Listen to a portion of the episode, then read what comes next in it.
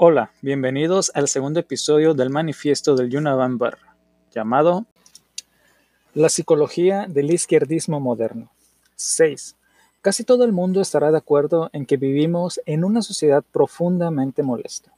Una de las manifestaciones más extendidas de la locura de nuestro mundo es el izquierdismo. Así que una discusión sobre la psicología del izquierdismo nos puede servir de introducción al debate de los problemas de la sociedad moderna en general. 7. Pero, ¿qué es el izquierdismo?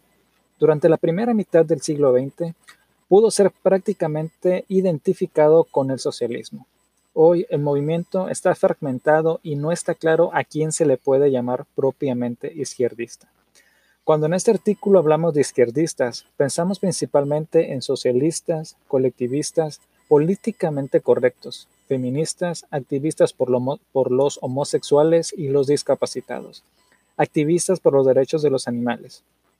Pero no todos los que están asociados en uno de estos movimientos es un izquierdista. A lo que intentamos llegar es que, es, que no es tanto un movimiento o una ideología como un tipo psicológico, o mejor dicho, una colección de tipos relacionados. Así lo que queremos decir con izquierdista aparecerá con más claridad en el curso de la discusión de la psicología izquierdista, también en los párrafos 227 a 230. 8. Incluso así, nuestra concepción quedará menos clara de lo que desearíamos, pero no parece haber ningún remedio para esto. Todo lo que intentamos hacer es indicar de una manera tosca y aproximada las dos tendencias psicológicas que creemos son las principales fuerzas conductoras del izquierdismo moderno. Con esto no pretendemos estar diciendo toda la verdad. Además, nuestra discusión solo se ciñe al izquierdismo moderno dejamos abierta la pregunta de que con qué extensión puede ser aplicada al izquierdismo del siglo XIX y principios del siglo XX. 9. Las dos tendencias psicológicas que sirven de base al izquierdismo moderno las llamamos sentimientos de inferioridad y sobresocialización.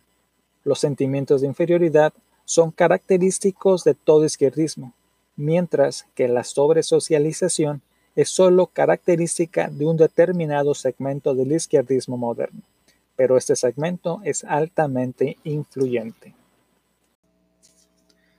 Es interesante la perspectiva que tenía Ted Kaczynski en el 95 acerca del izquierdismo y cómo se asemeja a la visión actual que pareciera no haber cambiado ni evolucionado.